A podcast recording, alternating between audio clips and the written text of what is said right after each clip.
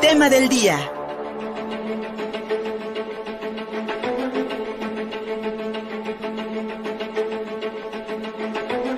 Desde 2006, con la primera candidatura presidencial de Andrés Manuel López Obrador, inició el expolio al pueblo de México mediante la entrega de moches de autoridades y funcionarios que lograron el puesto gracias al impulso, el impulso electoral del entonces Peje Lagarto.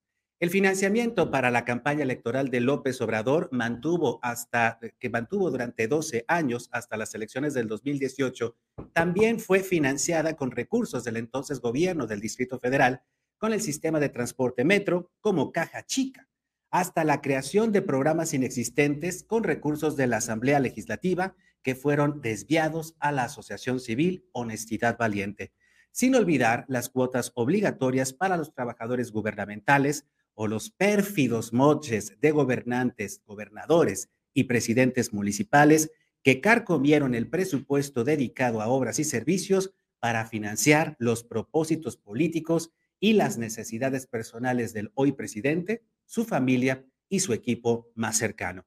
A la luz del libro El Rey del Cash, escrito por Elena Chávez, bajo el sello de la editorial Grijalbo, se añaden más testimonios de quienes participaron o presenciaron esta red de financiamiento ilícito con recursos públicos y privados que después fueron lavados y saldados con más dinero del erario. Lastimosamente, en esta patria nuestra, la complicidad entre los miembros de la clase política impidió que tuviéramos una respuesta a la reiterada pregunta que surgió en los últimos 12 años. ¿De qué vive López Obrador? ¿De qué vivió durante estos años? ¿Cómo pagó sus viajes y los mítines que realizó durante todo el país desde el 2006 sin ejercer un cargo, un cargo público? Este martes, tras la salida del rey del cash, el diario Reforma publicó una entrevista de la columnista Denise Dresser con Elena Chávez, la autora del libro, del cual le presentamos un fragmento aquí en Contigo Puebla. No puedo dar nombres de personas porque también las pongo en riesgo, ¿no? Pero, por ejemplo, en el libro es claro lo que yo pongo ahí, que, eh, al, que yo vi directamente a Mario Delgado. Mario, que siempre fue muy acomodaticio con, con el señor, ¿no? Le gusta mucho quedar bien con él. Por ejemplo, aunque no eran funcionarios cercanos a él, este, pues también le tocó dar dinero a Alberto Anaya, que fue el, el presidente de, y es el dueño del PT, ¿no? Y Ariana, que ya era la directora general de la red de transporte de pasajeros y bueno, legisladores, este presidentes municipales, gobernadores de los estados que por ahí pasaron por ahí pasaron todos, Denis. Que nada se mueve sin que lo sepa el presidente.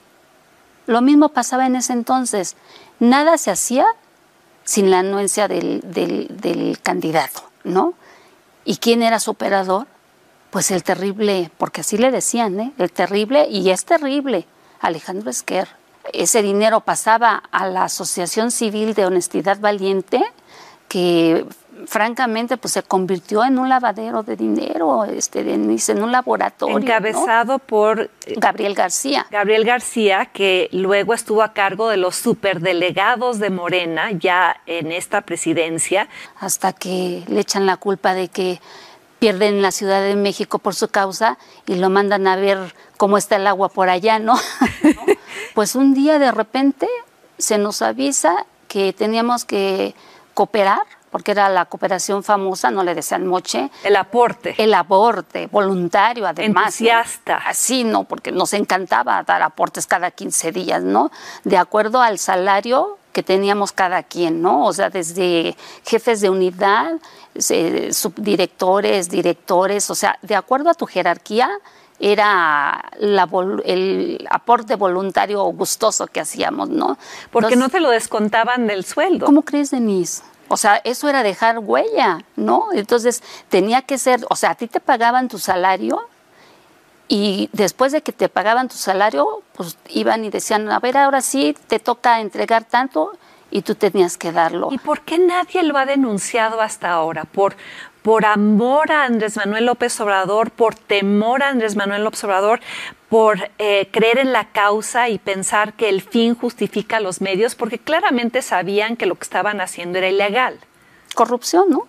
Así, o sea, era ilegal. era ilegal. Dinero bajo la mesa. Yo creo que se junta todo, Denise, pero mira, principalmente en el caso de los trabajadores, era el miedo a perder su trabajo. Déjame decirte que no solamente eran este, aportaciones voluntarias, sino que también había rifas, Denise.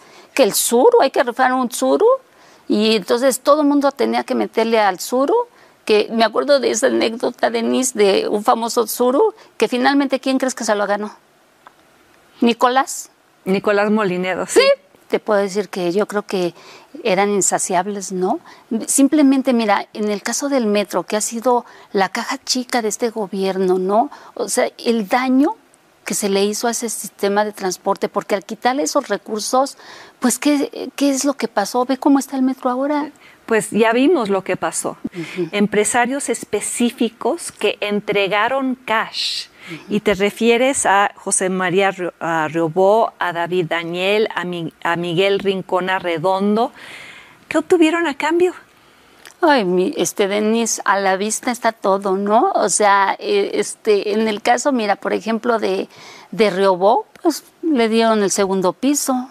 En los casos de Pío, de, eh, eh, donde se ha eh, grabado a personas entregando dinero, a los casos de, bueno, de, financiamiento cuestionable de otras personas en el gobierno actual y la, la consigna es te callas, asumes la culpa, te callas. Pues así actúan los funcionarios que tiene el presidente, ¿no? Acuérdate que él lo dijo públicamente que a él le interesa que tengan el, 90% de lealtad y lo demás de, talento, ¿no? Mm, mira, Denise, eh, te puedo decir que yo no siento que el libro lo haya escrito con coraje con, contra César. ¿eh? La relación que tuve con el subsecretario ahora está saldada. Hay un fragmento de la entrevista que realizó Denise Dresser, escritora y columnista, politóloga del diario, columnista del diario, del diario Reforma, perdón, con Elena Chávez, periodista y autora del libro El Rey del Cash. Ayer en su conferencia mañanera, el presidente López Obrador aseguró que el libro de la expareja de César Yáñez, quien fuese su, su segundo al mando durante los años de campaña, pues dijo el presidente que este libro carece de pruebas, además de calificarlo como un acto de deshonestidad intelectual. El presidente dice que se carece de pruebas, pero lamentablemente durante estos últimos, durante estos últimos 12 años, incluso desde que el presidente era jefe de gobierno, pues vimos aquel bejaranazo recibiendo dinero por parte de un empresario argentino, o podemos ver, por ejemplo, aquí a sus más allegados, a su secretario particular, en esta operación de, eh, de cash que se realizó justo después de los sismos de 2018, de, hace dos años, cuando, eh, cuando lamentablemente el partido Morena aseguró que iba a entregar sus recursos, los cuales les damos a, a través de prerrogativas a los damnificados. Y ahí está, las pruebas de cómo durante varios años se han especializado en este tipo de, eh, pues en este tipo de, de, lavado de dinero, porque no es otra cosa más que lavado de dinero. Como bien dice Elena Chávez, por supuesto que no queda registro del dinero en efectivo, sobre todo el que se entrega por debajo de la mesa. Pero bueno, imágenes como este, este carrusel de cash que se entregó a partir de distintas operaciones en distintos bancos por parte de los allegados de López Obrador, pues también hemos visto videos de sus hermanos recibiendo dinero, por ejemplo, Pío. Hay un montón de pruebas que nos puede decir cómo le hizo Andrés Manuel López Obrador para vivir todos estos años. Lamentablemente el presidente las niega y esto fue lo que dijo en su conferencia de este martes. Eh, yo tengo pues un escudo protector, que es mi honestidad. Que según lo había censurado, presidente, el libro. ¿Mande? Que según había censurado el libro por ejemplo, institucionalizó el monte para todos los trabajadores? Es que no, no tiene caso este, estar respondiendo si no hay ninguna prueba. Es un acto de libertad, aún eh,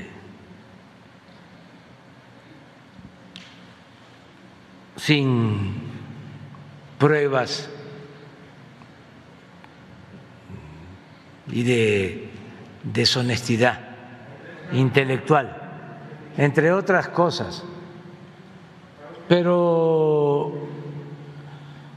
eh, así es esto y van a seguir porque no les ha resultado nada. Nada.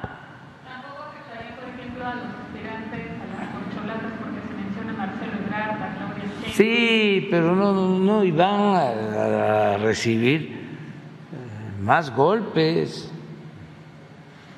y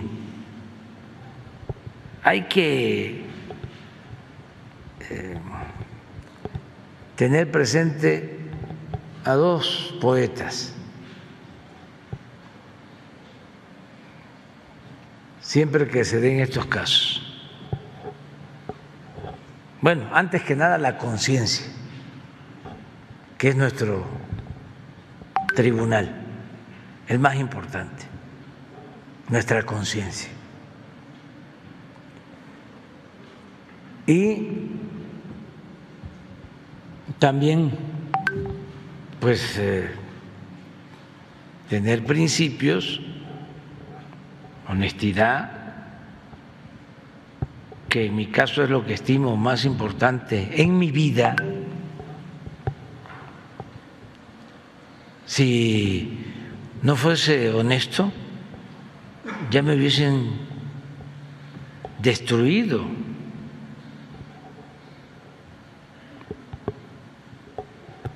Pero ese es mi escudo,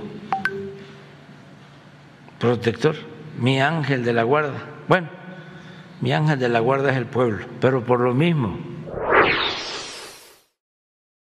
Lamentablemente no. El tribunal más importante de este país no es la conciencia del presidente, es la Suprema Corte de Justicia de la Nación.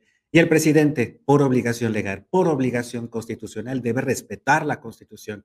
Y si llegó al poder a través de la malversación de recursos públicos, por supuesto que hay un gravísimo fraude que se debe investigar.